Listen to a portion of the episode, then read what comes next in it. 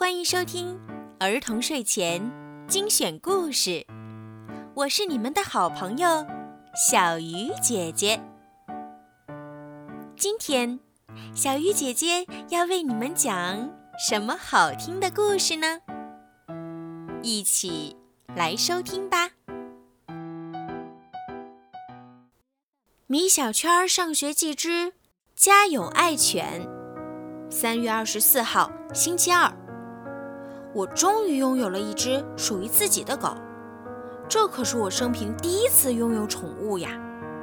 虽然耗子这个名字如我的名字一样好笑，虽然它并不是什么名犬，虽然它浑身上下最特别之处就是特别胆小，但是我依然很喜欢它。至少耗子对我是绝对忠诚的，它只听我一个人的。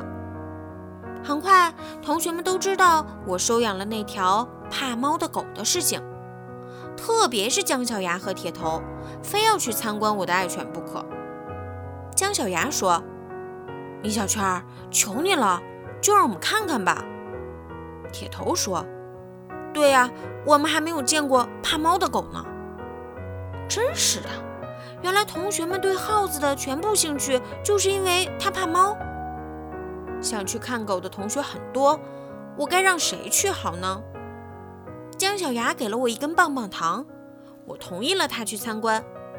同桌李黎送给我一个漂亮的铅笔刀，我也同意了他去。铁头把半年前我借给他的漫画书还给了我。好吧，我又同意了。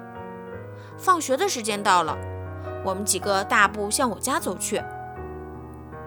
我们走到耗子的房子旁，我喊道：“耗子，我回来了！耗子，你的主人回来了。”可是房子里没有任何动静。同学们笑了起来。我低头一看，原来耗子不在家。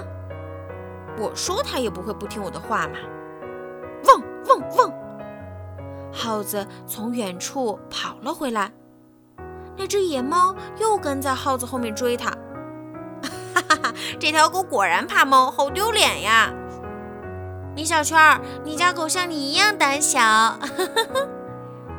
大家又笑了起来，我觉得很没面子。唉，真是条不争气的狗，我只好学着老虎的叫声把野猫吓跑了。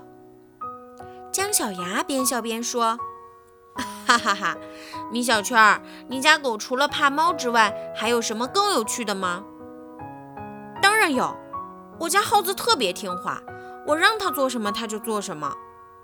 我得意地说：“真的假的？”大家都不信。我捡起一根木棍扔了出去，命令耗子：“耗子，捡回来！”耗子飞奔出去，乖乖地把木棍叼回来，放在我的脚下。我又命令道：“耗子，趴下。”耗子乖乖地趴在地上。耗子，站起来。可是，耗子并没有站起来，还是乖乖地趴在地上。耗子，站起来，站起来呀！耗子还是不动。这时，姜小牙拿出一块饼干，命令道：“耗子，站起来。”没想到。耗子看见姜小牙手中的饼干，一下子就站了起来。米小圈儿，你家的狗似乎更听姜小牙的话呀。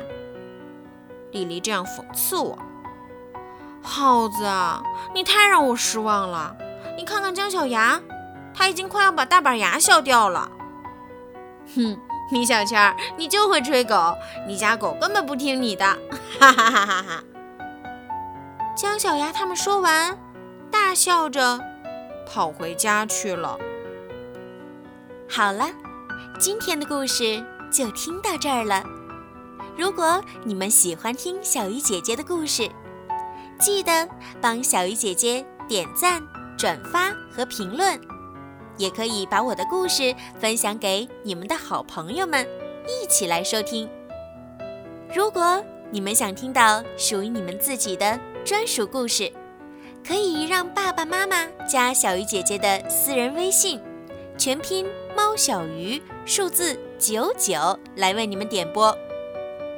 好了，时候不早了，宝贝们，晚安。